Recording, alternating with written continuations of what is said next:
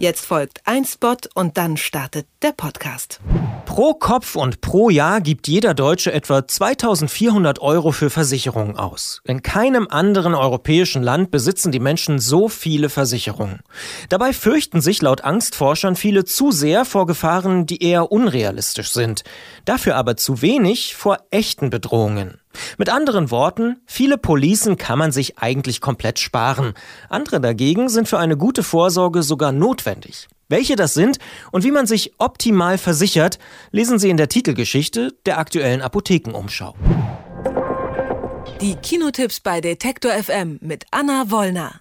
Im August und September sind auch Kinokritiker gern mal unterwegs. Gerade zum Beispiel läuft das Festival in Locarno in der Schweiz. Berge der Lago Maggiore, gutes Essen und in der Regel alle Filme Open Air. Klingt nach einem nicht allzu schlechten Leben oder siehst du das anders, Anna? Bisschen sehe ich das anders in dieser Woche, denn hier regnet es seit Tagen in Strömen und es sind wirklich sinnflutartige Regenfälle, die hier runterkommen und die hier jetzt schon den einen oder anderen Abend an der Piazza Grande, also dem größten Freilichtkino der Welt mit 8000 Plätzen, haben sprichwörtlich ins Wasser fallen lassen. Die Premiere von Der Mann aus dem Eis oder auch The Iceman, eine deutsche Verfilmung der Ötzi-Geschichte von Felix Randau, die wurde hier dann auch kurzfristig tatsächlich nach innen verlegt, was ein bisschen schade war, denn das Panorama mit den Alpen im Hintergrund hätte wunderbar zu diesem Film gepasst, der an sich doch ein bisschen trashig ist. Hier hat jetzt heute mal kurz aufgehört zu regnen, aber das wird auch nur von kurzer Dauer sein. Letzte Woche haben sich alle über die Hitze beschwert. Diese Woche braucht man Gummistiefel. Das Kino an sich, wo die Pressevorführungen sind, ist zum Glück überdacht und für uns also trocken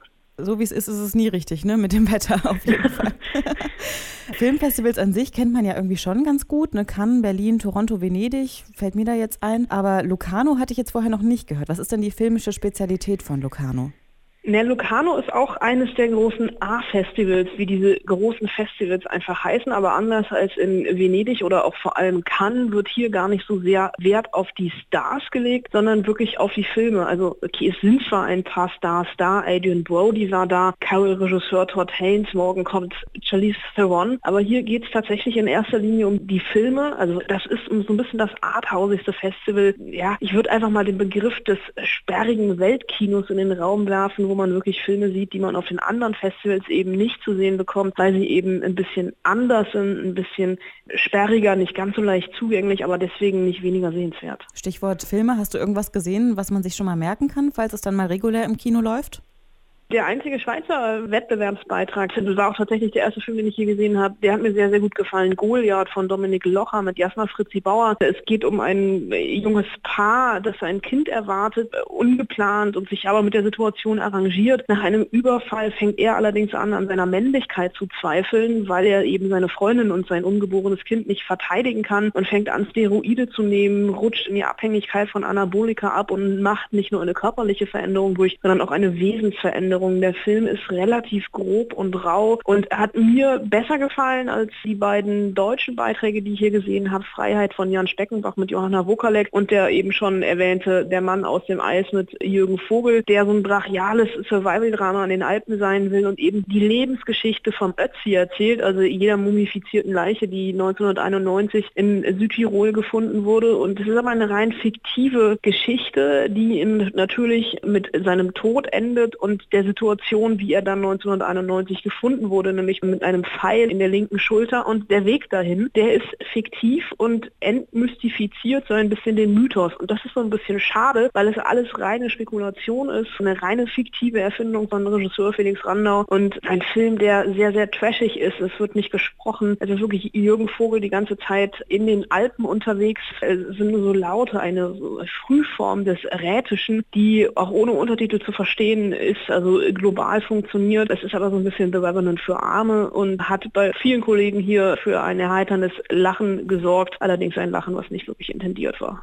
Kommen wir mal zu den Neustarts in den deutschen Kinos. Ein Film heißt Der dunkle Turm, aber hat nichts mit dem Herr der Ringe zu tun, wie man vielleicht jetzt erstmal verbinden würde, aber mit anderen Büchern. Mit anderen Büchern und mit Büchern, deren Fans sagen, sie sind doch wesentlich besser und wesentlich komplexer als der Herr der Ringe, nämlich der dunkle Turm von Stephen King. Es sind acht Romane insgesamt, die er zu einer Fantasy-Saga verdichtet hat. Es gab lange ein Hin und Her um die Verfilmung. J.J. Abrams hat sich für, ich glaube, noch symbolische 19 Dollar schon vor ein paar Jahren die Rechte gesichert. Es hat ewig gedauert, bis jetzt hier ein Film in die Kinos gekommen ist. J.J. Abrams hat auch nichts damit zu tun. Es galt immer, der dunkle Turm sei unverfilmbar und das gilt eigentlich auch immer noch, denn dieser Film, die, oder der Versuch der ersten Verfilmung hier ist jetzt mehr oder weniger wirklich eine Bruchlandung, denn er erzählt die Fantasy-Buchsaga weiter. Es geht um den halbweisen Jake, der mit dem Tod seines Vaters nicht klarkommt, Visionen hat, in denen große Türme hinter Wolken auftauchen, Schattenmänner, ein Revolvermann und dieser Revolvermann Roland, der steht ja noch wirklich tatsächlich eines Tages vor ihm. Sie reisen gemeinsam durch mehrere Orts- und Zeitportale. Dann gibt es den Schattenmann von Matthew McConaughey gespielt, der mal wieder super ausgemergelt und schlecht aussieht, immer aus dem Nichts auftaucht und hier so ein bisschen als Bösewicht fungieren soll, was aber nicht funktioniert. Und Luther Star Idris Elba, der den Revolvermann spielt, der wirkt mitunter so, als würde er selbst nicht ganz verstehen, was er hier eigentlich macht. Das ist ein Film, mit dem am Ende keiner zufrieden sein dürfte, weder Stephen King noch der Regisseur noch die Fans. Es soll irgendwann jetzt noch eine Fernsehserie dazu geben, aber nachdem der Film jetzt von den Kritiken wirklich zerrissen worden ist und auch an der Kinokasse in Amerika nicht das Erhoffte eingespielt hat, hoffe ich ein bisschen, dass diese Fernsehserie es einfach nie geben wird. Vom dunklen Turm kommen wir zu Hellen Nächten, ein anderer Film, der im norwegischen Sommer spielt. Verspricht er mehr?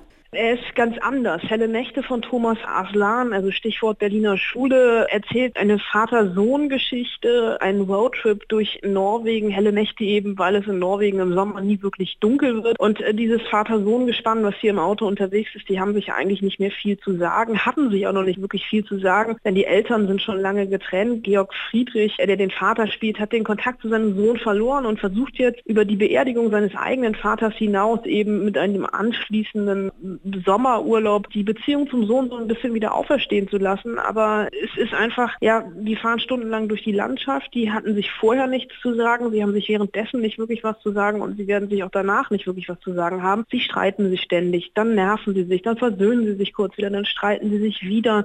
Es passiert in diesem Film sehr, sehr wenig, außer eben diese tolle Landschaftsaufnahmen. Es gibt unglaublich lange Kamerafahrten. Ich erinnere mich da an eine Szene, da fahren die beiden minutenlang durch Nebel und man sieht immer weniger weniger und es ist glaube ich mit einer GoPro gefilmt, die vorne im, im Fond des Autos saß und man fährt da wirklich mit hinein, aber es passiert halt einfach nichts. Georg Friedrich ist für seine Rolle ausgezeichnet worden mit dem Goldenen Bären auf der Berlinale als bester Schauspieler. Christian Göbel, sein Sohn, den kennt man aus Chick, da hat er Mike Klingenberg gespielt. Also wirklich ein Film, der sich auszeichnet durch wenig Dialoge, durch eine kaum vorhandene Handlung, der sehr, sehr spröde und ja auf eine gewisse Art und Weise auch speziell ist. Also tatsächlich, ich glaube nicht für jeden was. Direkt vom Filmfestival in Locarno war das unsere Kinoexpertin des Vertrauens, Anna Wollner. Danke dir, Anna, und ich wünsche dir noch ein bisschen mehr Sonnenschein hoffentlich für die nächsten Tage. Dankeschön. Der, der Schirm ist immer dabei im Kino. Bis dann, tschüss. Bis dann, ciao. Alle Beiträge, Reportagen und Interviews können Sie jederzeit nachhören im Netz auf detektor.fm.